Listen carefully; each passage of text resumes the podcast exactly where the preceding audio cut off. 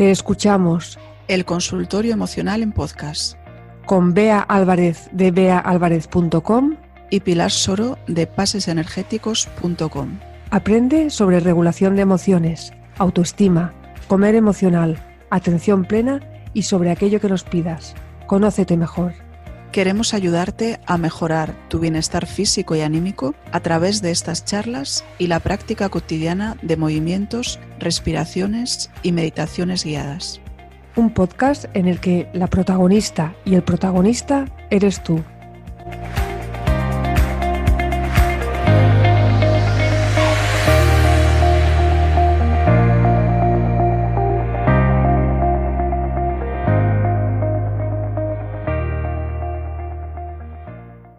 Bienvenida, bienvenido al podcast que escuchamos con Bea Álvarez. Buenos días, Bea. Hola, buenos días. Igualmente, bienvenida, bienvenido con Pilar Soro.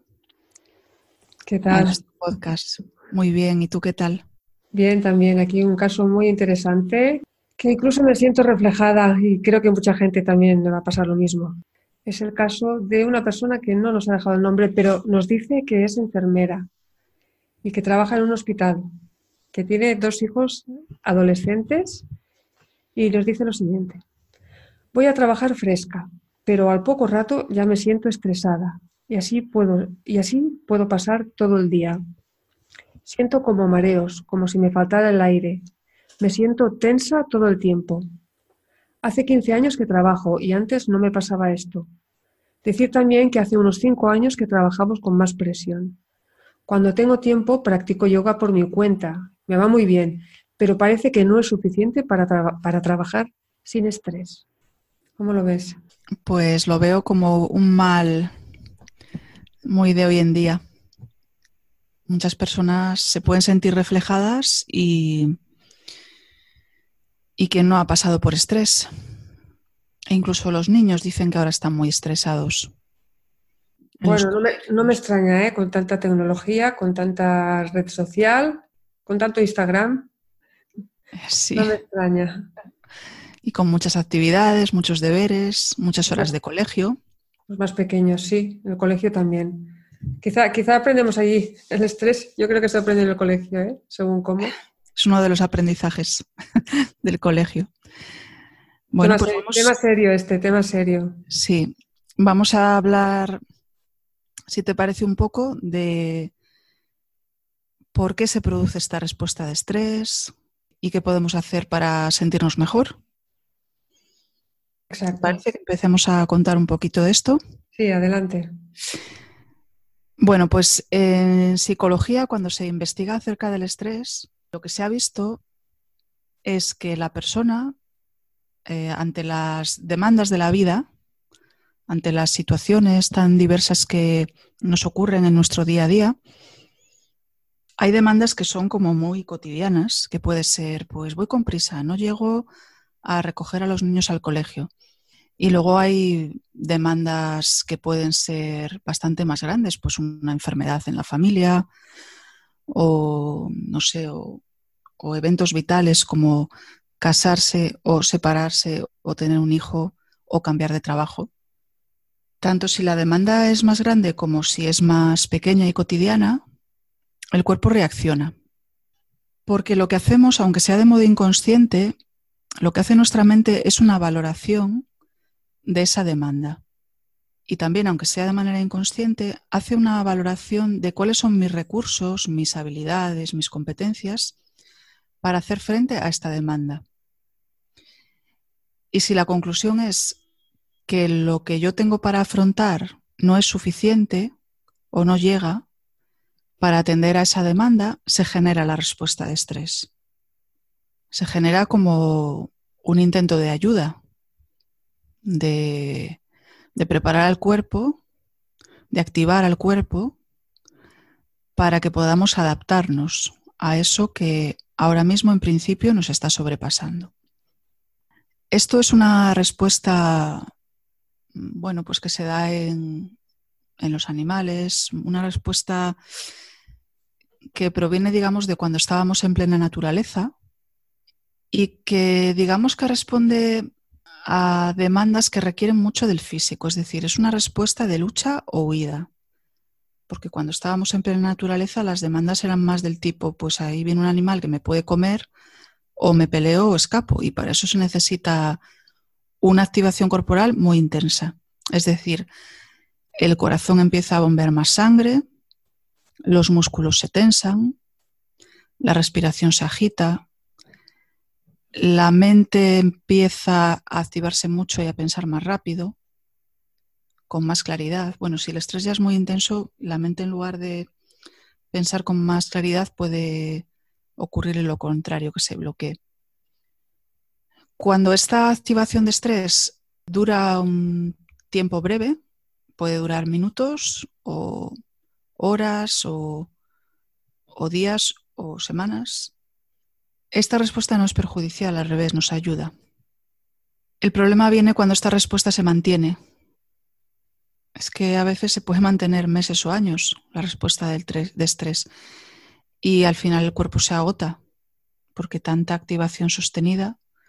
Yo no la, no he descrito al completo la activación, pero es también se activa también a nivel hormonal, se segregan una serie de hormonas del estrés y afecta a todos los órganos. El estómago eh, deja de hacer bien la digestión. Claro, esto sostenido en el tiempo puede llegar a generar enfermedades y problemas a nivel físico. Todos tenemos la experiencia de contracturarnos la espalda y tener que ir al fisio, y esto viene de ahí, de ante el estrés, una de las respuestas es que todos los músculos se tensan. ¿Para qué? O para echar a correr o para pelearme. Pero claro, en la vida que llevamos ahora, las demandas son más psicológicas. No es que yo tenga que, en principio, ¿no? No tengo ni que echar a correr ni pelearme a nivel físico, sino dar una serie de respuestas, pues más de habilidades, etcétera. Pero la respuesta sigue siendo igual. Sigue siendo mucha contracción muscular, por ejemplo. Claro, pues acabamos por tener que ir al fisioterapeuta. O al psicólogo también. Claro. O al psicólogo para que nos ayude a afrontar. O al, o al médico por otras. O al médico. Otras enfermedades derivadas del estrés, creo yo, ¿no? Del estrés prolongado. Sí, porque al final hay investigaciones muy claras que indican que afecta al corazón, sobre todo a nivel cardiovascular, tiene una influencia muy importante el estrés. Sí, yo he leído que hay, hay plaga, ¿eh? Hay una, es como una, no, como una plaga, no, perdón, una epidemia, de enfermedades del corazón. Se está extendiendo incluso gente joven. Y también, y también a veces causada por, mira, por, por deportes, por, ejemplo, por hacer maratones. es algo como muy fuerte, ¿no? 42 kilómetros. Hay mucha gente joven que entrena mucho y hace mucho deporte que también está teniendo problemas de corazón. Claro, sí, el deporte en exceso daña al cuerpo, claro. Sí, efectivamente. Todo lo que el cuerpo está preparado para, para unas determinadas exigencias. Y ya sea a nivel de actividad física o de estrés, cuando le estamos sostenidamente pidiendo mucho, bueno, el, cuerpo humano es una maravilla, pero y, y, anda que no aguanta cosas, ¿no? Nuestro cuerpo, pero al final pues se acaba por resentir. ¿Sabes también que pienso que ayuda al estrés? O sea, a tener más estrés, aunque tengamos, esta señora dice que es enfermera, trabaja en un sitio con, mm. presión, tiene hijos adolescentes. Yo creo que la otra cosa que también añade estrés a nuestras vidas cotidianas es, son las pantallas. No sé qué percepción tienes tú. Pero acostumbramos a mirar mucho el móvil, a tener comunicación con el móvil, estamos pendientes luego la televisión o si trabajamos delante del, ordenador. Y la fijación de los ojos en, la pantalla tan cerca, o sea, no tener la posibilidad de mirar a lo lejos durante mucho tiempo, estar con la mente ahí, yo creo que también causa, esto ayuda, ¿no? Lo, potencia. Sí, sí, estoy de acuerdo, creo que también. De hecho, tanto por lo que dices como por... Hay personas que de verdad les estresa recibir tantos mensajes de WhatsApp o de Facebook o de mail eh, porque no desconectan. Están siempre ahí mirando los mensajes. Es como que si me llega el mensaje tengo que mirarlo. Entonces es como una cosa muy constante. Y fíjate en la posición, o sea, baja la cabeza, los, hombros. Incluso es que hay estudios ya de niños jóvenes con problemas en la espalda, de niños adolescentes. están siempre con la cabeza agachada hacia el móvil. Exacto, sí, sí. O sea, deberíamos ponerlo a la altura de, la cabeza.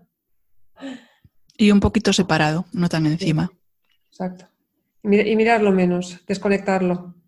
Bueno, este es otro tema que se puede tratar otro día. Es otro tema, es otro tema, sí.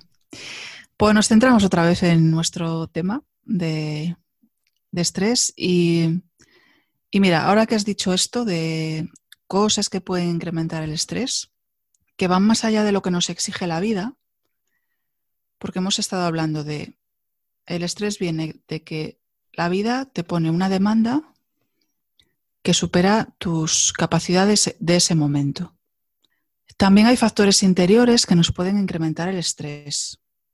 Uno de ellos que, mucha gente lo, tiene es el de la autoexigencia. A veces nos exigimos nosotros más de lo que la vida nos está exigiendo. Nos ponemos el listón muy alto o nos, podemos, nos pedimos hacer muchas cosas que cuando te paras a pensarlo fríamente, pues no serían necesarias. Y te las pides tú, eh, que, no niego que, esté bien pedirse cosas, ¿eh? Está bien. Pero cuando en un momento dado la vida está siendo muy demandante, pues es momento a lo mejor de bajar el listón y de soltar lastre y soltar cosas que, que las puedes soltar, que la vida no te las está pidiendo y, y no son necesarias a lo mejor en ese momento. Otro aspecto que nos puede hacer que suba el estrés es no afrontar. Es decir, la vida me puede plantear un reto y por lo que sea lo puedo ver como muy grande, como que me supera. Y en lugar de afrontarlo lo que hago es evitarlo, ponerlo a un lado, no ver, no querer mirar para él. Y eso a la larga es peor porque eso va a seguir ahí, puede que incluso crezca, puede que incluso se me eche un plazo encima de que tenía que haber hecho tal cosa para tal fecha y, y lo voy dejando y entonces se acerca cada vez más la fecha y cada vez va siendo más estresante. O porque realmente me falta una habilidad determinada para afrontar algo y en lugar de aprender la habilidad lo evito. Ahí para evitar este estrés es importante afrontar, es decir, cuando sabes que algo es inevitable y lo vas a tener que hacer, mm, pues no, no cerrar la mirada a eso, afrontarlo cuanto antes, pedir ayuda, a veces hay que pedir ayuda. Esto también puede ser muy estresante, hay personas que les cuesta mucho pedir ayuda, podrían hacerlo, tienen gente alrededor que les puede ayudar, pero interiormente pues a lo mejor han crecido pensando que lo tienen que resolver todo solas y esto puede incrementar mucho el estrés porque es que a veces necesitamos ayuda. Y otro aspecto que nos puede incrementar el estrés es no aceptar la frustración de que a veces no podemos llegar a todo. Pues si eres madre de tres niños pequeños y trabajas y, y tal, pues a lo mejor no puede estar la casa perfectamente ordenada y limpia y a veces nos lo exigimos. Y hay que aceptar esa frustración de que a lo mejor no lo puedo tener todo como me gustaría, no puedo tener todos los aspectos de mi vida como yo querría y hay que priorizar y... Yo estuve muchos años trabajando media jornada cuando mis hijas eran pequeñas, porque yo no podía con todo.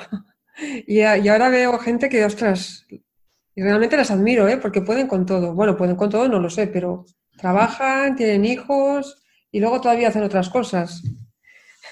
Bueno, pero no sabes cómo están por dentro, ¿eh? Eso a veces eh, yo que lo veo en consulta, yo veo cómo está la gente por dentro. Y a veces es muy diferente de cómo parece que están. Las personas a veces pues no queremos preocupar a los demás o simplemente en nuestra vida pues queremos funcionar lo mejor posible, pero a lo mejor por dentro estamos sufriendo. Y realmente pues trabajar a jornada completa y tener hijos pequeños y hacer más cosas pues en principio eso es difícil para cualquiera no es fácil de llevar. Y hay gente que se exige mucho, es lo que te comento. Que hay personas que se exigen un montón. Y están ahí con todo, pero luego realmente no están bien. Es que una vez una chica, cuando yo tenía 30 años, me dijo, uy, eh, todo esto que has pasado te va a salir, más adelante te va a salir. Yo decía, ¿qué va? ¿Qué tonterías? Y luego pasan los años y yo creo que sí, ¿eh? que cuando cumples ya cierta edad pueden salir todas estas cosas del pasado, ¿eh? creo, de alguna manera. ¿Te, te refieres a nivel físico que se refiere? a nivel físico, sí, sí, en, una en, alguna enfermedad. Sí. Mientras eres joven, tu cuerpo va aguantando. Claro. Los años pasan. Si no te cuidas, hay que cuidarse mucho. Y el estrés hay que cuidarlo mucho. Sí, efectivamente. Sí, hay que, hay que intentar cuidarlo. Hay, hay, cosas que no las podemos controlar y hay veces que la vida pues nos pone una situación y ya está, y es así. Pero todo lo que podamos hacer. Hay otra cosa que incrementa el estrés y es intentar complacer a todo el mundo.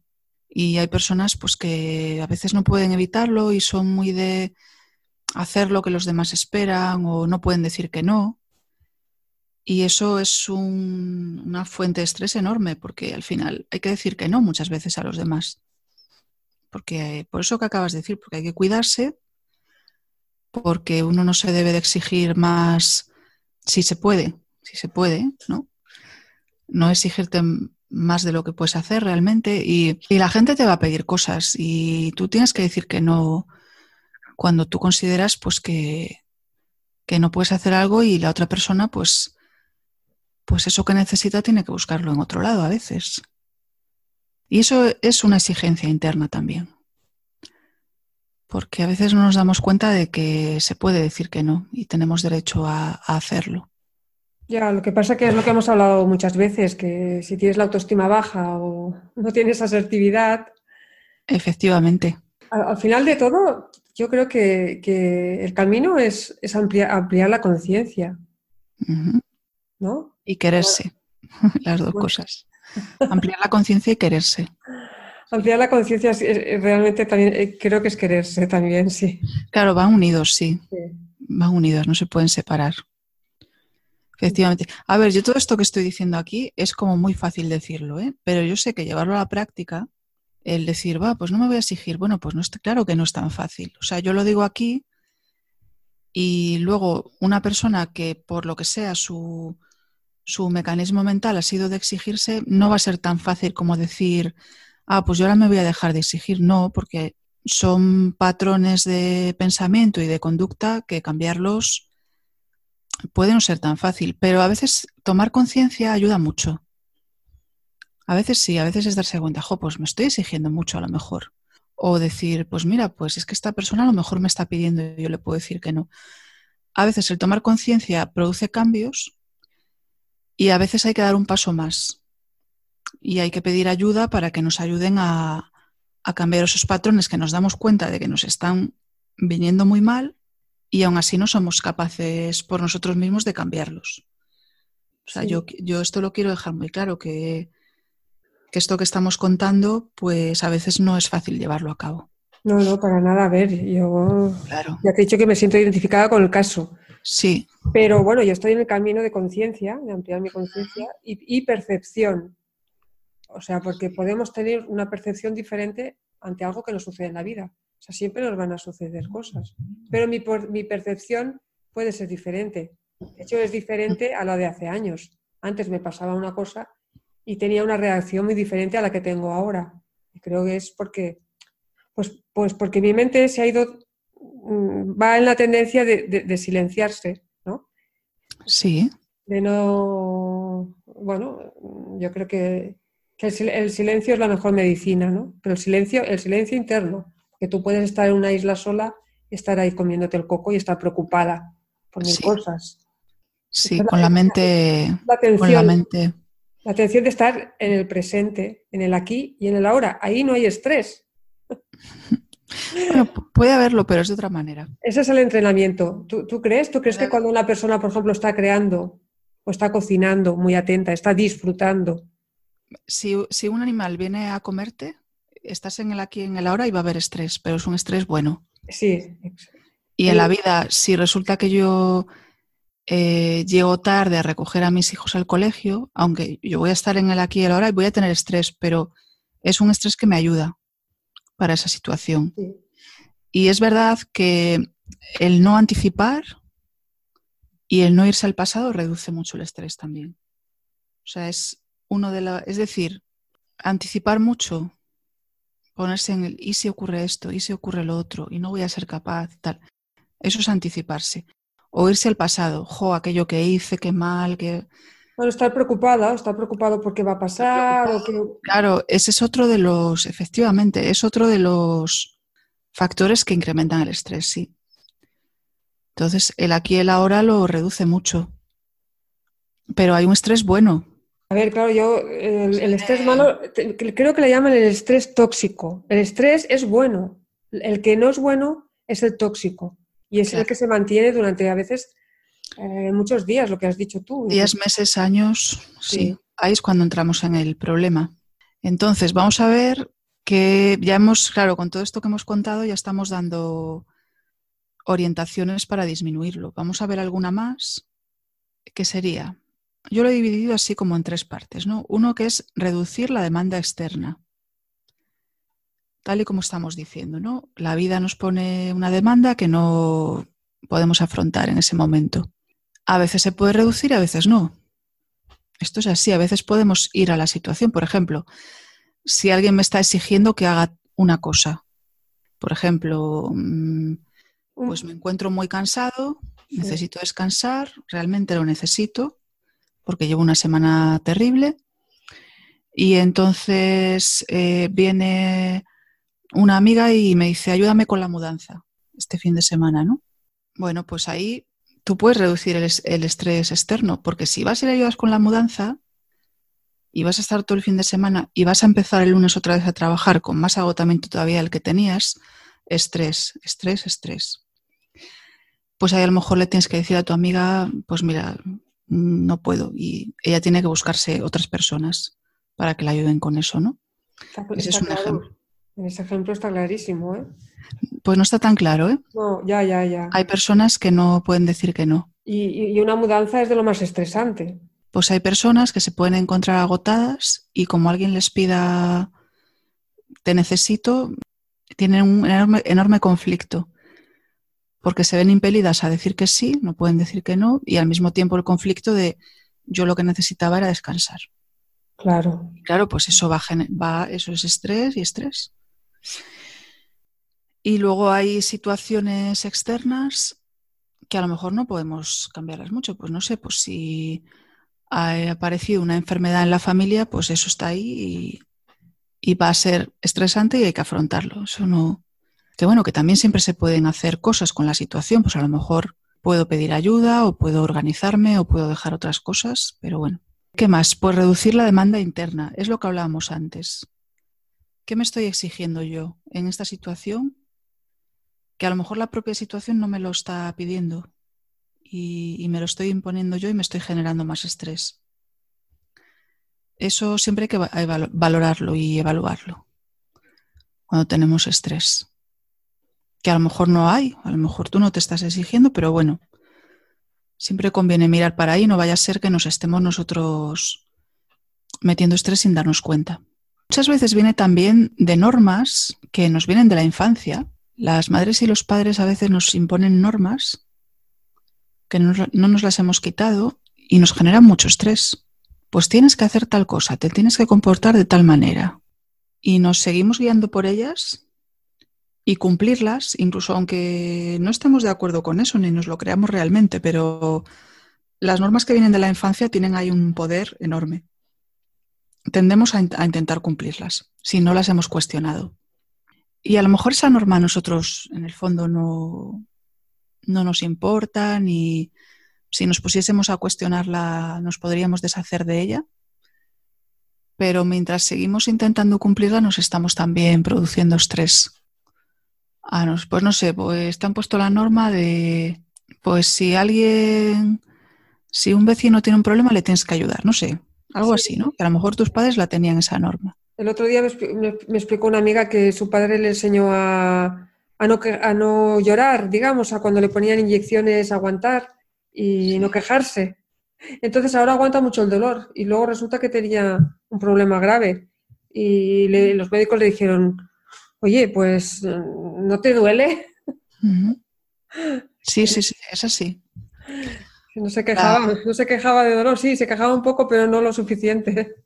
Es que las, normas maternales y paternales tienen un poder enorme. Tú sigues, a la edad adulta sigues intentando complacer a los padres. Eh, ahí, ¿cómo se sale de eso? Haciendo el cuestionamiento de las normas. Eso lo, no sé si lo, pusimos en el curso de autoestima que hay en tu, en tu escuela, en el de, eh, no recuerdo si estaba esa parte, pero es uno de los trabajos que se hacen en autoestima. Sí. Es cuestionamiento de normas. No, no, me suena ¿eh? que estuviera. No sé si saldrá en el de la niña interior. Bueno, podemos, podemos hablarlo, porque es un trabajo que, que ayuda mucho a sentirse más libre y a hacer la vida como tú, como tiene sentido para ti. a lo mejor hay que hacer un curso dedicado solamente a esto al tema de las normas. Buscando las normas de la infancia, ¿no? o las leyes o las promesas. También nosotros en, en Big Energy le llamamos las promesas que hicimos, ¿no? que a veces que hicimos de pequeños son ciertas promesas y las hemos mantenido. las sigues manteniendo, efectivamente. Y a lo mejor ya no tienen nada que ver con tu vida actual, ni con tus valores, ni con tu verdadero ser, pero siguen ahí hasta que las cuestionamos. Y pueden generar mucho estrés porque igual estás intentando cumplir cosas que ya no encajan con tu vida actual, con tus circunstancias. La otra forma de reducir estrés es incrementar las habilidades o competencias. Porque a veces es verdad que tenemos estrés porque hay una situación de la vida que nos exige algo y a lo mejor tenemos que aprender alguna cosa. Pues no sé, tú imagínate que yo tengo ahora que presentar la declaración de la renta y no tengo ni idea o, o bueno, sí sabría cómo hacerlo, pero y lo quiero hacer yo porque tengo facilidad para eso, vamos a poner que fuera así, nada más lejos de la verdad en mi caso, pero me faltan, hay habilidades, bueno, pues, y además hay un plazo, bueno, pues voy a aprender, me voy a informar, a ver, y me genera un poco de estrés porque no estoy muy segura de si voy a poder o si lo voy a hacer bien, pues hay que incrementar habilidades ahí para, y aprendizajes para poderlo hacer. Bueno, o delegar. O delegar, pero yo pongo un caso en que la persona, por el motivo. No quiere delegar. O porque se quiere ahorrar ese dinero. Claro. O porque eh, cree que puede, pero no está muy seguro, de ahí el estrés, pues lo quiere hacer. Mm, pues ahí hay que. O vamos a poner que es la el chico o la chica que se independizan y tiene que afrontar muchos retos que le exigen nuevas habilidades, cosas que antes le hacían los padres, la madre y el padre, pues ahí es un tipo de situación que sería estresante y que la forma de salir de ese estrés es ir aprendiendo habilidades. Bueno, no debería serlo, porque ya los niños ya tienen que salir saliendo a cocinar y siendo responsables. Bueno, pero vamos a poner... Entonces sería una liberación. Claro, pero vamos a poner que has salido por lo que sea sin saber. claro, claro, hay, de todo, sí, sí. Bueno, pues ahí has aprendido muchas habilidades, pero resulta que la de cocinar, pues no. Bueno, pues ahí te va a generar estrés o lo que sea. O no aprendiste a ponerla, no sé. Pues ahí, ¿cómo manejar ese estrés? Aprendizaje de habilidades. Y bueno, pues esto que estamos hablando hoy, pues no es que lo vaya a solucionar todo, pero sí es verdad que en muchos casos puede ayudar mucho a reducir el estrés, a controlarlo. Y algo que contabas tú antes muy interesante sobre la respiración también. Sí, mira, te cuento el caso de una amiga que ella había tenido ansiedad y resulta que la ansiedad le venía porque tenía alergia. Y al tener alergia respiraba mal. Al respirar mal le provocó ansiedad. Entonces luego tuvo que tratarse la alergia y tuvo que, que tratarse la ansiedad.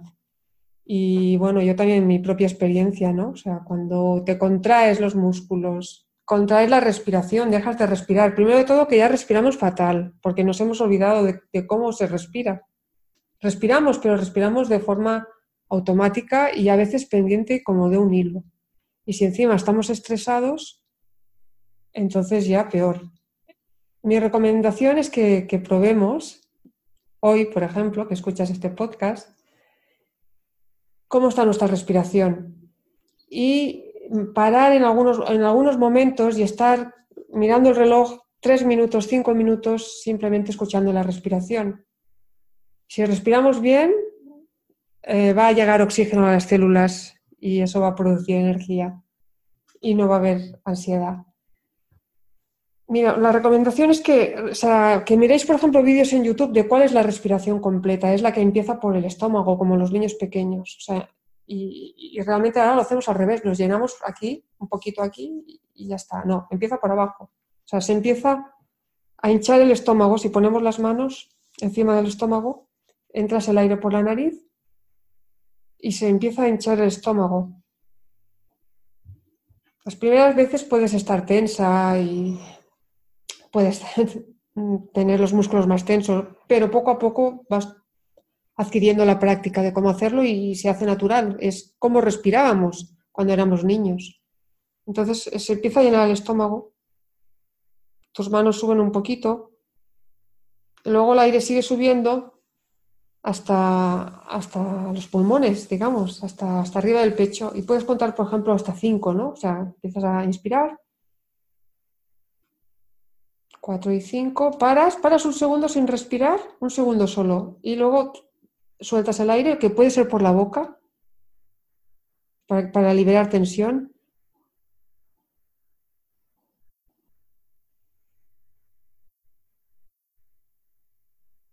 Paras un segundo y vuelves a inspirar. Si te resulta complicado parar el segundo, mira, eh, mi consejo es que simplemente que pares y estés atenta a tu respiración y que la intentes hacer un poco más profunda y más relajada. A mí me ha pasado de estar una hora, ¿eh? conseguir estar una hora así y se te pasa todo. por ejemplo, cuando he tenido que hacer alguna presentación, que estoy nerviosa, estoy muy tensa, entonces ahí una hora antes he estado respirando y, luego llegas, mm, llegas relajada. Hay que probarlo mi propuesta para hoy. Me parece fantástica propuesta. Muchas gracias, Pilar. Pues vamos a ella. Y por ejemplo, o cuando estás en el coche, eh, vas de copiloto, aprovecha para respirar. Cuando estás en una espera, en vez de estar mirando el móvil, cada vez que antes de mirar el móvil, ponte a, a escuchar tus respiraciones. Hagamos un cambio. Perfecto, yo lo voy a aplicar hoy. Yo también. Voy a tomarme mis tres minutitos varias veces para respirar. Y si puede ser eso que tienes, yo que sé, estás viajando o algo, sabes que tienes más tiempo, con, cuando, cuanto más tiempo tengas, mejor para hacer esto. Fabuloso, me parece. Por eso va bien caminar, porque te obliga a respirar, por eso va bien el deporte, porque te obliga a respirar, el ejercicio físico, si no, o sea, ahí sí, ahí tienes que respirar a la fuerza. Perfecto. Bueno, pues yo creo que Está como muy completo este, este podcast sobre estrés. Muy bien. Espero que la persona que lo escuche le sea útil. Sí, y esperamos vivir con, con menos estrés porque hemos venido aquí a ser felices y no a vivir estresados. Genial. bueno, pues muchas gracias, Pilar. Muchas gracias, Bea. Nos escuchamos en el próximo podcast. Hasta pronto, nos escuchamos. Te escuchamos. Te escuchamos.